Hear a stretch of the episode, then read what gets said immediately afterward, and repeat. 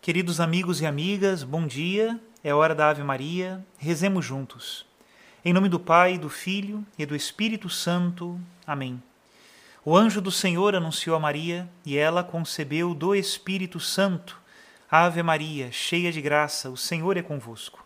Bendita sois vós entre as mulheres, e bendito é o fruto do vosso ventre, Jesus. Santa Maria, Mãe de Deus, rogai por nós, pecadores agora e na hora de nossa morte. Amém. Eis aqui a escrava do Senhor, faça-se em mim segundo a vossa palavra. Ave Maria, cheia de graça, o Senhor é convosco. Bendita sois vós entre as mulheres, e bendito é o fruto do vosso ventre, Jesus. Santa Maria, Mãe de Deus, rogai por nós, pecadores, agora e na hora de nossa morte. Amém. E o Verbo de Deus se fez carne e habitou entre nós. Ave Maria, cheia de graça, o Senhor é convosco. Bendita sois vós entre as mulheres, e bendito é o fruto do vosso ventre, Jesus.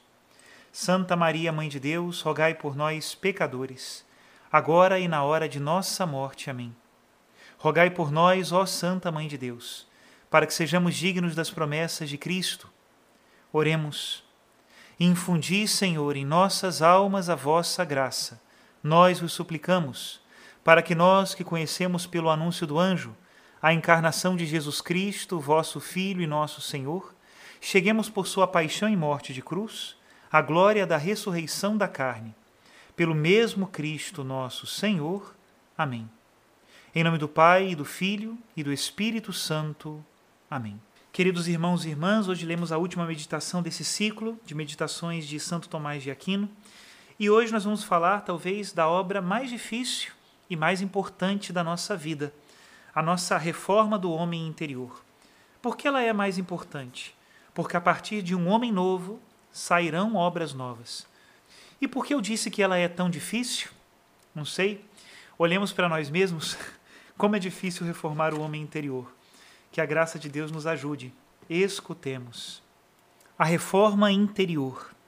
Não vos conformeis com este século, mas transformai-vos pela renovação do vosso espírito para que possais discernir qual é a vontade de Deus, o que é bom, o que lhe agrada, o que é perfeito.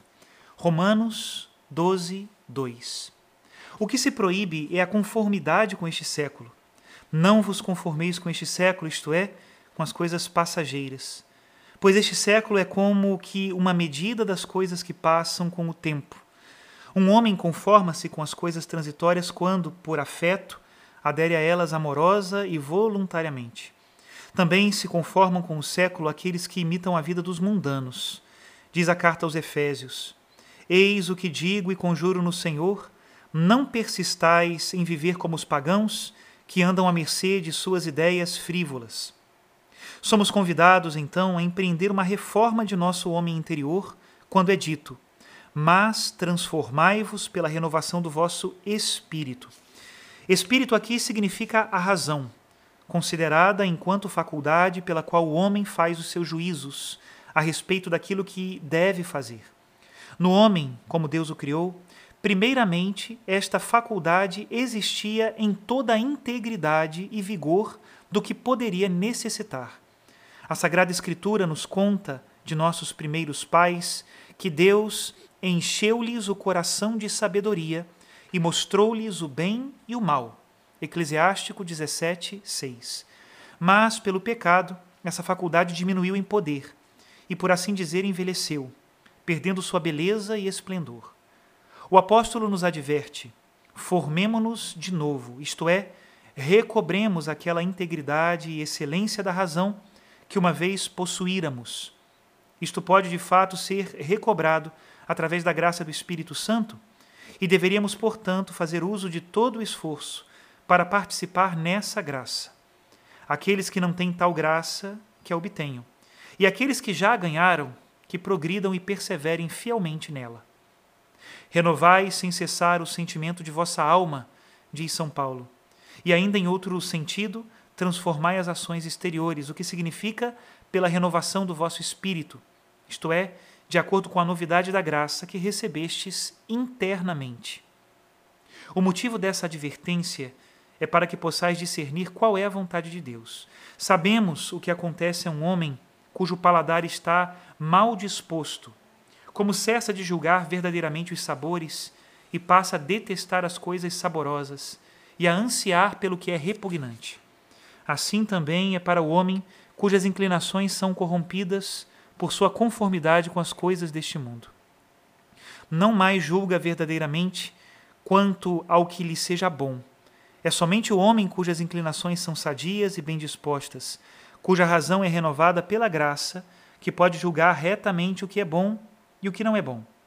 Portanto, nesse sentido está escrito: Não vos conformeis com este século, mas transformai-vos pela renovação do vosso espírito, para que possais discernir, isto é, para que possamos saber por experiência. Conforme é dito novamente nos Salmos, provai e vede como o Senhor é bom.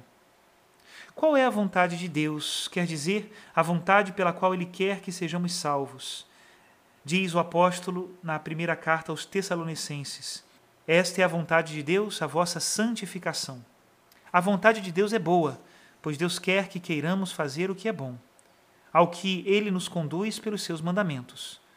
Diz o profeta Miqueias: Já te foi dito ao homem o que convém, o que Deus reclama de ti. A vontade de Deus, além de boa, é também agradável, na medida em que, para aquele que é retamente ordenado, é um prazer fazer aquilo que Deus quer que seja feito. A vontade de Deus não só é meramente útil como um meio para alcançarmos o nosso destino, mas é um elo que nos une ao nosso destino.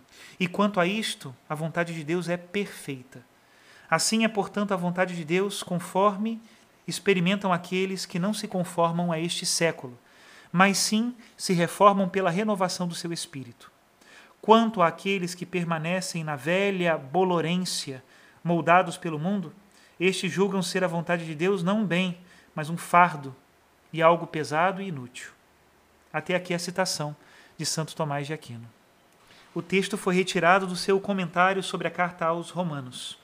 Estejamos sempre atentos à vontade de Deus, ela é como a regra do nosso mundo interior, do nosso homem interior. Uma vez que nós estivermos conformados a esta vontade de Deus, seremos felizes. As boas obras não nos parecerão pesadas e nós viveremos já nessa terra como cidadãos do céu. Que Deus abençoe a todos, em nome do Pai, do Filho e do Espírito Santo. Amém.